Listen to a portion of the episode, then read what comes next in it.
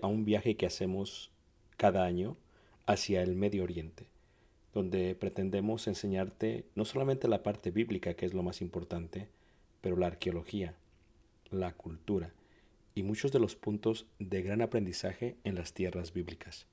El próximo año estaremos viajando desde Egipto a través del desierto en las jornadas de los israelitas, tocaremos Jordania, veremos una de las maravillas del mundo antiguo que es Petra, subiremos por la tierra de los edomitas, amonitas y los amorreos y entraremos por el río Jordán hacia lo que sería la tierra prometida y finalizaremos con la tierra prometida. Si tú gusta estar con nosotros y quieres más información, puedes visitar nuestra página ricardobarrera.us.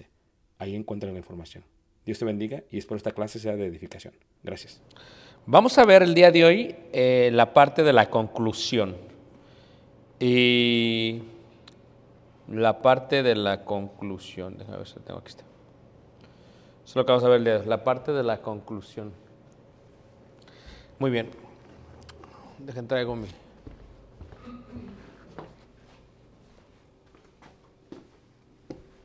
Ya empezamos. Ok. La conclusión es la parte final del sermón. Es la parte del sermón que desenlaza todo su contenido y hace su unidad claramente visible. El sermón, les había dicho yo anteriormente, incluye cinco partes. Cinco partes. La primera parte es la recapitulación. La recapitulación. Caleb. Oh. Oh. La primera parte es la recapitulación. La segunda parte de la recapitulación es no solamente la recapitulación, es la aplicación. Lo voy a escribir aquí para que estén todos cómodos y sientan tranquilos. Primera parte es recapitulación. La segunda parte es aplicación. La tercera parte es demostración. La cuarta parte es persuasión. Y la quinta parte es invitación. Son las cinco secciones del sermón. Las cinco sermones de la conclusión. Gracias, hermana. eh, es la lucha final que decide el éxito del conflicto. Recuerden que cuando tú estás dando una enseñanza, diste una clase a niños o una clase a jóvenes, una clase a adultos, ellos han escuchado tu mensaje, ellos han escuchado tu enseñanza y ahora ellos recibirán de parte tuya ese último empujón para que en la lucha final puedan ser convencidos y hacer lo que tu enseñanza les dio. En esta parte final, reiteramos, tiene la parte de la recapitulación. En la recapitulación puedes hacer lo siguiente, puedes recapitular los asuntos principales o mayores. En este caso, podrías recapitular los asuntos principales. Si tu sermón fue, por ejemplo, eh, la ciudad de Elgin y tus asuntos principales fueron el centro, el occidente, el oriente, el centro, el occidente, el oriente, entonces son tus asuntos mayores que en la recapitulación menciona solamente esos puntos. Si tu sermón fue, por ejemplo, la vida de Abraham, Abraham soltero, Abraham casado, Abraham viudo, son tus tres asuntos. Recapitulas y dices, ok, ya vimos cuando Abraham era soltero, cuando Abraham estaba casado y cuando Abraham quedó viudo. Recapitulas solamente el título de los tres asuntos mayores. Si el sermón fue, por ejemplo, este, la tierra prometida, y dices, la tierra prometida es donde fluye leche, la tierra prometida donde fluye miel, la tierra prometida donde, donde también tuvieron muchos problemas los israelitas. Tres asuntos. En la recapitulación dirías, la tierra prometida donde fluye leche, número uno, la tierra prometida donde fluye miel, número dos, y la tierra prometida donde tuvieron problemas los israelitas, número tres. Entonces tienes que estar recapitulando esa parte y solamente recapitulas los asuntos mayores y los mencionas. Es lo que va a hacer. Los mencionas. Hay veces la iglesia te puede ayudar porque se les va a quedar que grabado en su mente esa parte de los asuntos mayores. Lamentablemente que me están teniendo. ¿Ok? Entonces esto es muy importante porque en la recapitulación, si a alguien se le olvidó un punto mayor, ellos empiezan a repasarlo contigo. En la aplicación, eh, la aplicación, eh, lo que tú tienes que ver es preguntarte a los estudiantes y autoaudiencia cómo aplica esto a ellos, cómo aplica.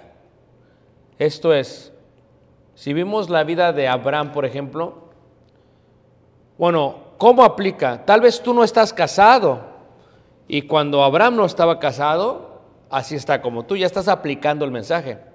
O tal vez tú estás casado y como Abraham cuando estaba casado, así. O tal vez, tal vez tú quedaste viudo, así como Abraham quedó viudo y tal vez aplica así. Entonces aquí es la aplicación. ¿Cómo aplica este mensaje a tu vida? ¿Cómo la vas a aplicar al resto de la audiencia? ¿Cómo ellos van a saber lo que se espera, lo que se espera hacer? Levántame si está entendiendo. En la demostración vas a, vas a contestar o vas a enseñarles cómo se hace. ¿Cómo se hace eso de cómo aplica? ¿Cómo se hace? ¿Cómo se hace? ¿Cómo se hace? O sea, por ejemplo, díganme un título de un sermón y yo lo desarrollo. Un título.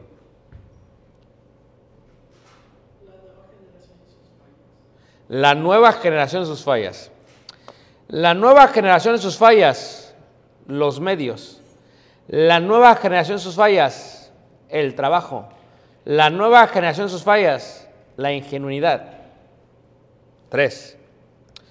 ¿Cómo lo hago? O sea, ¿cómo quieres que lo haga? Ok. ¿Cómo lo hago? Eligiendo bien quiénes son tus amigos o quiénes están en tus contactos, en tus medios, o quiénes son tus seguidores. ¿Cómo lo hago? ¿Cómo lo hago? Preguntas, ¿cómo lo hago en los medios? ¿Cómo lo hago en cuanto al trabajo?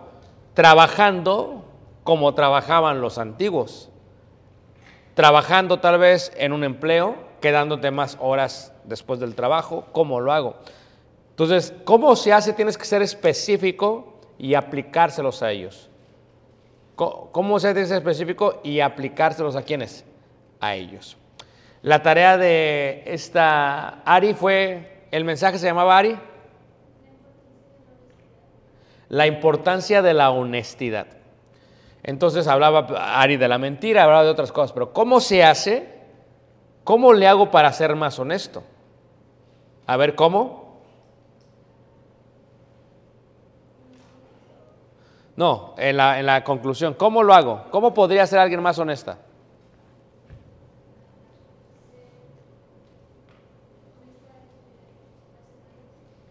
¿Ok?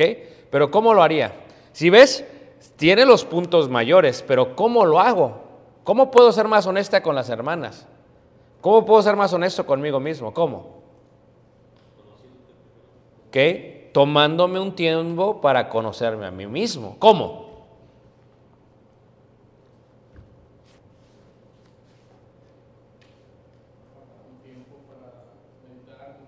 Apartando un tiempo para meditar. ¿Cómo? Si ven cómo lo que estamos haciendo ahorita, estamos como pensando, porque cuando tú das el mensaje, ok, estuvo muy bien el mensaje, pero ¿cómo le hago? O sea, ¿qué quieres que haga? ¿Cómo le hago? Entonces tú le estás enseñando lo que tiene que hacer.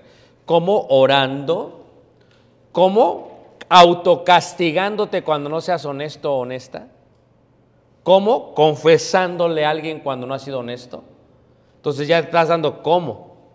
Y esa es la parte de la demostración, cómo se hace. Por ejemplo, si el tema es evangelístico, ¿cómo lo hago? Bueno, tienes que dar el plan de salvación. Si el tema es edificativo como el mío el día de hoy, ¿vale la pena presumir? ¿Cómo lo hago? ¿Cómo lo hago? Contestas esta parte de la demostración. Entonces, si ves cómo ya para esta conclusión, que es la última lucha de tu sermón, has recapitulado tus puntos mayores, les has colocado cómo aplica a ellos y les has enseñado cómo. Ahora viene la parte de la persuasión. ¿Qué es la persuasión? Vas a persuadir, vas a convencer. ¿Cómo puedes convencerlos? La persuasión es la respuesta a el por qué. A el por qué. Esto es, ¿por qué debo de hacer esto? Y el oyente diría, ¿por qué? A ver, ¿por qué? ¿Tronó? A ver si no se rompe. No creo que está caliente. ¿Por qué? A ver.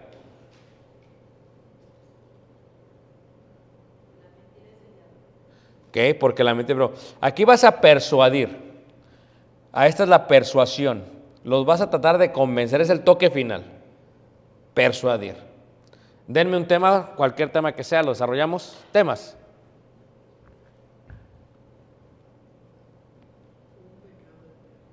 ¿Ah? Un pecado eterno. ¿Ok? Un pecado eterno te lleva a la maldición. Te lleva a la infidelidad. Te lleva a la condenación. Un pecado eterno. Ahora, ¿por qué? ¿Por qué? ¿Cómo aplica a mí? Bueno, si yo imito el pecado eterno, que es la soberbia o, o el creerme más, pues seré yo un pecador y mi pecado será eterno. ¿Cómo le hago? Arrepintiéndome de mi pecado. ¿Cómo le hago? Siendo más humilde.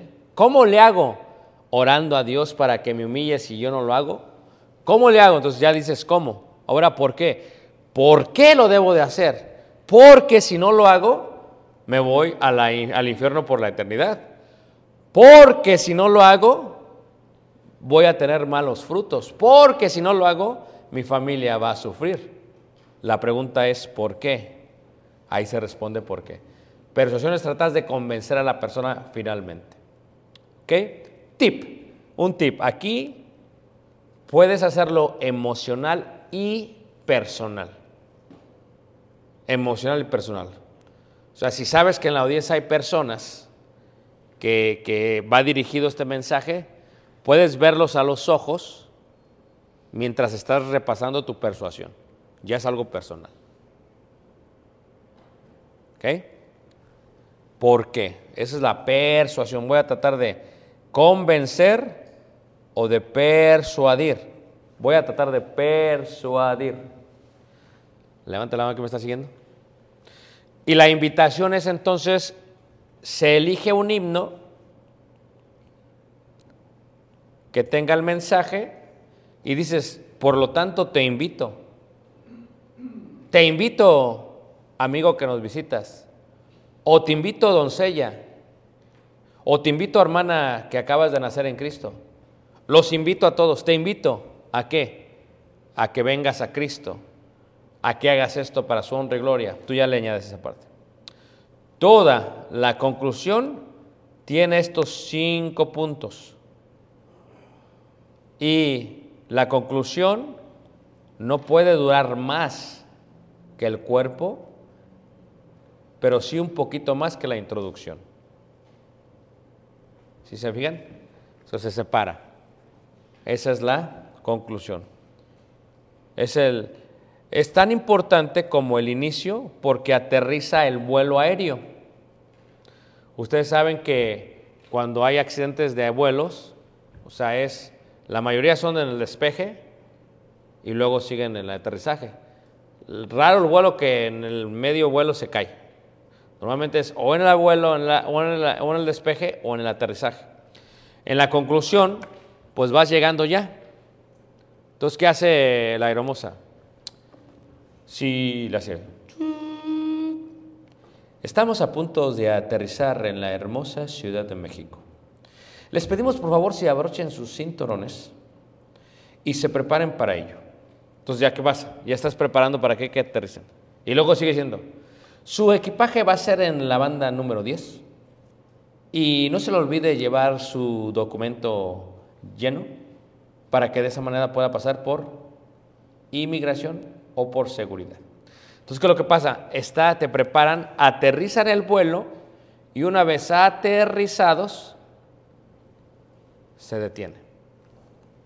Ahora, por eso, la, la, la, importancia de la conclusión es que si la introducción del sermón se parece a un lanzamiento de un vehículo espacial, entonces la conclusión nos hace pensar en el retorno de este a la Tierra. Y si el vehículo lleva una tripulación humana, la terminación del vuelo reviste una importancia imposible de exagerar, pues es literalmente una cuestión de vida o muerte. Y este es precisamente el concepto que debemos de tener de la conclusión de un sermón.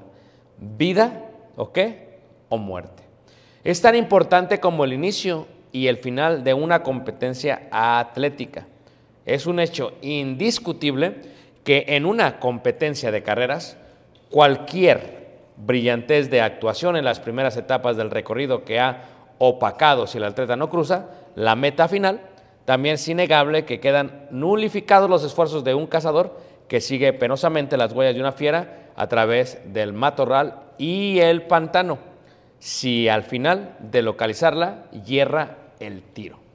O sea, si qué sirve que te aventaste todo el sermón y no haces una buena conclusión. La conclusión es la parte clave, la parte clave de todo, porque cierra. No menos patente que la demostración de la, de de un, de un predicador y la medida del buen éxito de su sermón dependen mucho de su capacidad para terminar bien el mensaje. Por lo tanto, así como pasas tiempo preparando el cuerpo de tu sermón, debes pasar tiempo preparando la conclusión del mismo. Y debes visualizar tu audiencia y hacerlo de esa manera. La conclusión del sermón constituye el final, el aterrizaje, el ataque, el disparo a la fortaleza de la voluntad de los oyentes. Tratemos de hacerlo bien, porque si empezar bien es importante, no lo es menos terminar bien y a tiempo, pues hay predicadores que no solo saben cómo empezar, sino que ta también no saben cómo terminar y divagan de aquí para allá y de allá para acá repitiendo exhortaciones de carácter más o menos semejantes. Que el público, en lugar de sentirse conmovido, solo desea angustiosamente que el predicador ponga fin a su plática. Es correcto. Porque a veces está el predicador dándole, ya, acábalo, no lo, no lo aterriza. O sea, va y va a bajar, va a bajar, va a bajar y luego uh, despeja otra vez y vuelve a darle vuelta.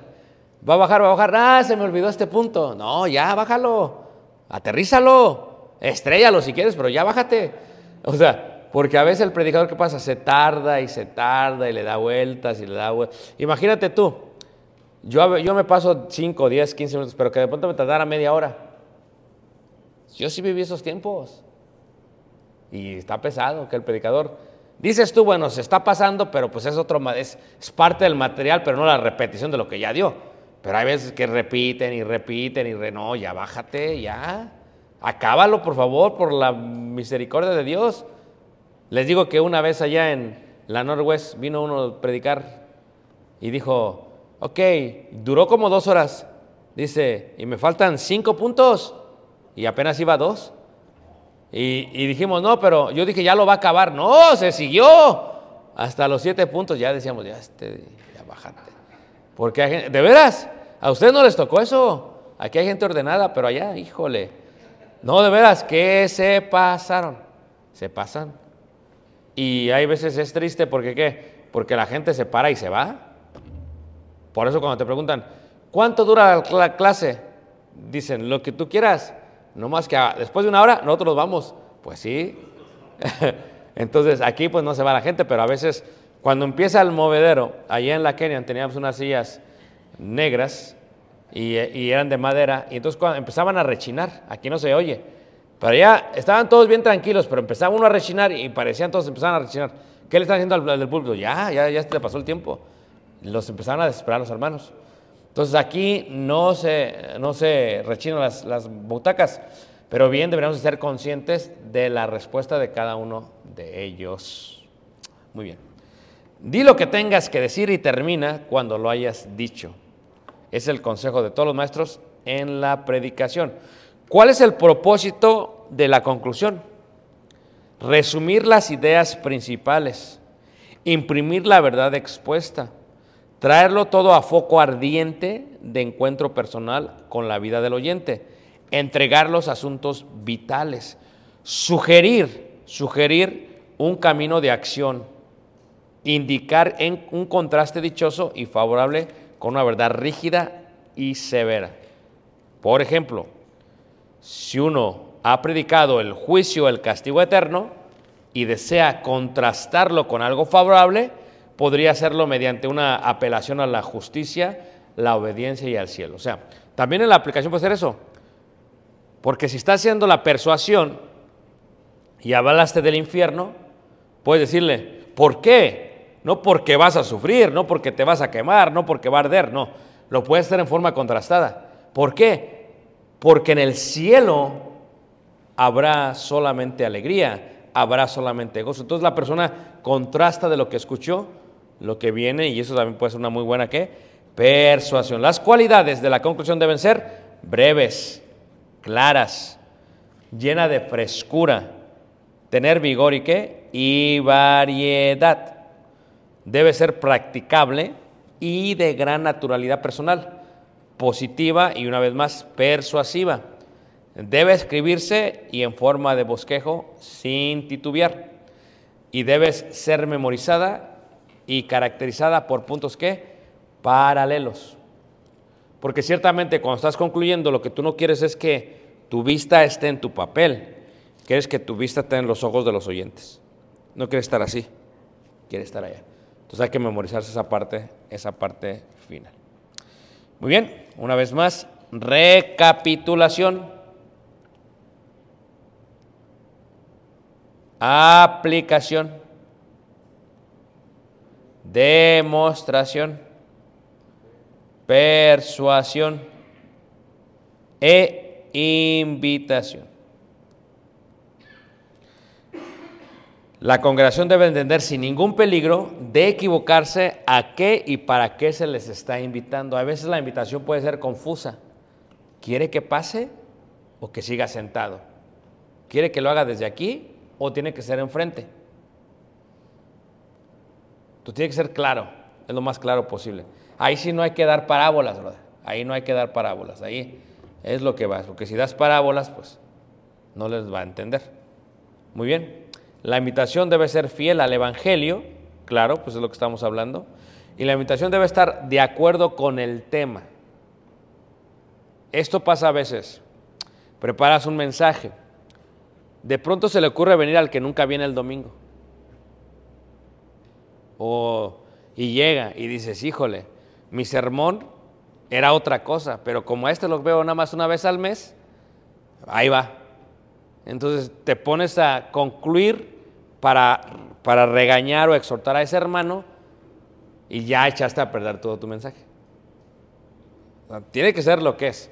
O sea, si llega ese un mes, no te preocupes, así son. Hay gente que nada más viene una vez al mes, una vez cada dos meses y todavía quieren derechos. Pero no puede ser tu mensaje solamente para ellos, sino para qué. De vez en cuando sí te toca que predicas y vino, dices, gloria a Dios, que el tema tiene que ver con esto. Y a veces no pasa. Y a veces pasa que preparas un mensaje pensando en alguien y no viene. A veces pasa así. Y tú dices, híjole, me aventé con ese sermón y no vino. ¿Qué puedes hacer? Lo grabas y se lo envías. no, ¿qué puedes hacer? Pues ya es que tienes que pensar en algo que tenga un común denominador en toda la iglesia, porque no solamente es para eso, tiene que ser para todos. Entonces, es por eso que es importante esta situación. ¿Ok? La invitación debe estar de acuerdo con el tema y con el propósito del sermón. Por ejemplo, si se está tratando de orar sin cesar, entonces la invitación debería tratar de lo mismo, ¿verdad? Porque dices, orar sin cesar y sales con cantar, no. ¿De qué fue el sermón? ¿De orar sin qué? Sin cesar. Por lo tanto, hay que predicar qué? Hay que invitar conforme a eso, conforme a eso. La invitación debe ser hecha, ¿verdad? Con una dependencia absoluta de la obra del Espíritu Santo. Sí, es bien bonito porque a veces uno predica y, pues se bautizan 10 o 15 o 20, a mí me pasó unas que más de 30, pues se pone bien bonito, cuando es así está bien bonita la obra. Pero hay veces te pasa que sientes que predicas un sermón y tal vez no es lo mejor de ti y pa pasan 20 a bautizarse. Y luego predicas un sermón que y pasan 30. ¿Y sabe cómo estuvo aquí? Porque tienes que depender totalmente del Espíritu Santo. O sea, como dice el himnario, sembraré la simiente preciosa del glorioso evangelio de amor. Sembraré, sembraré mientras viva. Dejaré el resultado a quién. Tú ya diste la clase. ¿Quién los va a convencer? El Espíritu Santo. No tú, el Espíritu Santo. Ahora, sin embargo, no cabe duda que a muchos de nosotros nos parece más oír a uno u a otro dependiendo en su homilia. Dices, ah, esta clase estuvo muy buena. Está todo basado en qué? En la preparación del sermón y en la oratoria. Y reitero, es muy bueno siempre colocar entre tu sermón, en medio, una ilustración. Una ilustración te ayuda muchísimo, porque nunca se les va a qué? A olvidar. Yo en mi clase hoy di una ilustración. El padre se está muriendo y le entrego un reloj a quién? Al hijo. Esa fue mi ilustración. Les aseguro que la gente que estaba escuchando, tal vez estaban todos así aburridos con la clase, pero en la ilustración dijeron, porque la gente es bien chismosa. ¿Y qué pasó? A ver, ¿qué está pasando? La ilustración llama la atención y la ilustración es muy buena. ¿Puede utilizarse la ilustración como parte de tu invitación? Sí, siempre y cuando esté coordinada con tu mensaje. Yo la usé hoy para mi clase bíblica y dije, ¿cuánto vale, el, cuál es el precio de la resurrección? Dije, es como el reloj. Para algunos es tanto y para otros tanto. O sea, fíjate cómo introduje esa parte en la parte que final. Por eso es bueno tener ilustraciones. Bueno, yo soy muy bendecido porque escucho muchas historias o veo muchas anécdotas y la utilizo, la mayoría las utilizo ¿qué? En mis sermones. Porque se me viene a la mente, digo, ah, esta está buena, esta está buena. Entonces, si usted no tiene eso, hay ilustraciones que uno tiene que ponerse, tiene que aplicarse.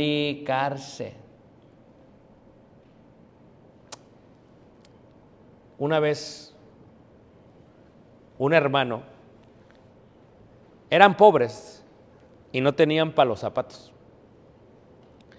Y resulta, resulta ser que los zapatos que tenían estaban bien feos, bien feos, pero feísimos. Y una vez su mamá tenía dinero y finalmente le iba a comprar zapatos. Y le iba a comprar y fueron a la zapatería y vio unos tenis que le gustaban mucho a él. Y entonces cuando se los puso le quedaban bien apretados, pero no había de su talla. Y vio a su mamá convencida, dije, si no me los quedo, capaz que no me compran una vez más. Voy a tener que usar los feos viejos que tengo. Dice, estaban, pero los pies así, era. Pues le dijo, ¿te quedan? Y dijo la mamá, sí, sí me que-". Le dijo a la mamá, sí, sí me quedan. Y se los llevó. Y le salieron ampollas. Y corrió, caminó. ¿Y tus pies estaban qué? Bien adolorido, pero con los tenis que le gustaron. Así pasa para muchos un sermón. No queda, pero piensa que está feliz. Y se va así con el mensaje. Tienen que quedar bien.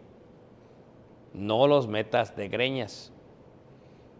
El sermón tiene que ser suavecito. Tiene que quedar bien. La conclusión suavecita, que caiga, sin que sea frustrada. Levante la mano, ¿quién me entendió? ¿Sí? ¿Sí o no? ¿Estamos aquí? Ok. Entonces, viéndolo de esta manera, recuerden que ayuda muchísimo la parte de las imágenes. En la oratoria, las pausas. En la parte de abajo, a ver si puedo tener esto así, se puede ver esto así, no. Ahí se ve. ¿Ven aquí esta parte de aquí? ¿Ok? Entonces, cuando tú haces tu presentación en PowerPoint, las imágenes te dan una pausa. Esta imagen me da a mí una pausa de lo que ha de venir. Esa imagen me dice, se acabó la introducción. Se acabó la introducción. Es lo que me dijo a mí. Entonces, yo cuando pongo solamente una imagen, está habiendo un cambio en mi sermón. La gente no sabe esto, ¿ok? Está habiendo un cambio en mi sermón. Se acabó la introducción, sigue lo que consideraré mi primer asunto.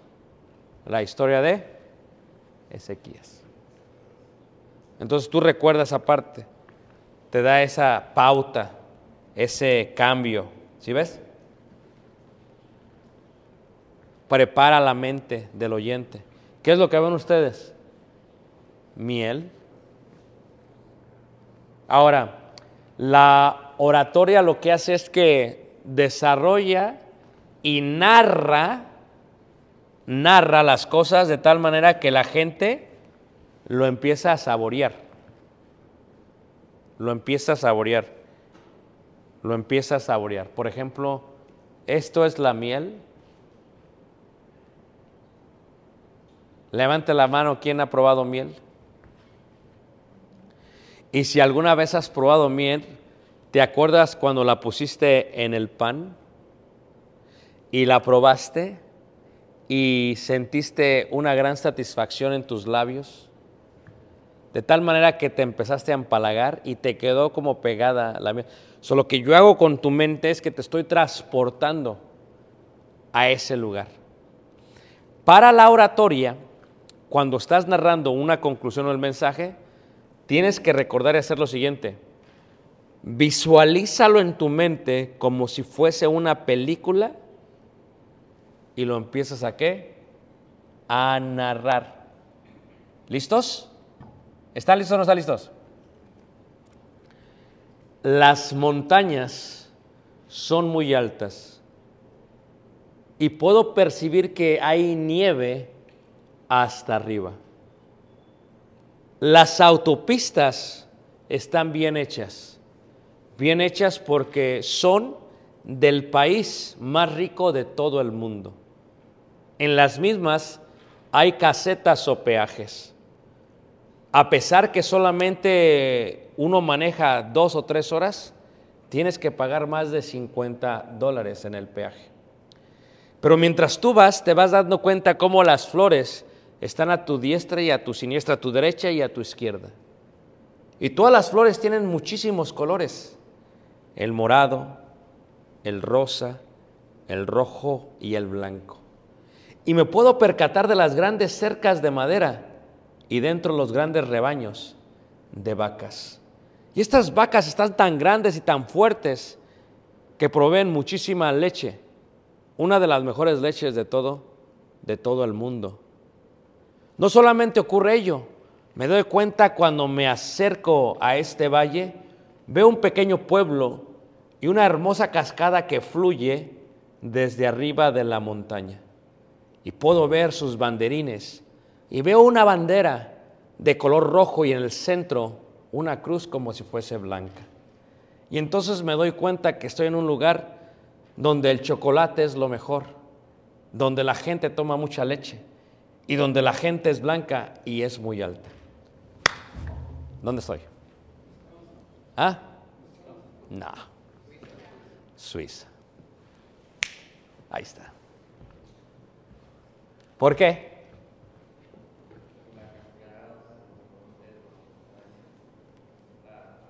Ándele, la bandera lo dio todo. Pero ¿lo visualizaron? A ver, levanta, ¿quién, ¿quién lo visualizó? Díganme el color de las flores. ¿Ah? No, amarilla no dije. Ahí está. Lo que estoy haciendo es que estoy visualizando. Cuando tú estás predicando tu sermón, tienes que llevarlos, pero tú lo tienes que visualizar primero. Y los, esa es la, es la oratoria, estás narrando. Por eso a veces cuando yo doy un seminario, dicen los hermanos, ya se acabó hermano. Sí, fueron dos horas. Órale, se me pasó bien rápido. ¿Por qué? Que cuando otro hermano, 20 minutos, ya, que se acabe, por favor. Es una tortura. ¿En qué está basado? En la oratoria, en la narración. ¿Es interesante o no lo es? Muy bien, hermano Jaime.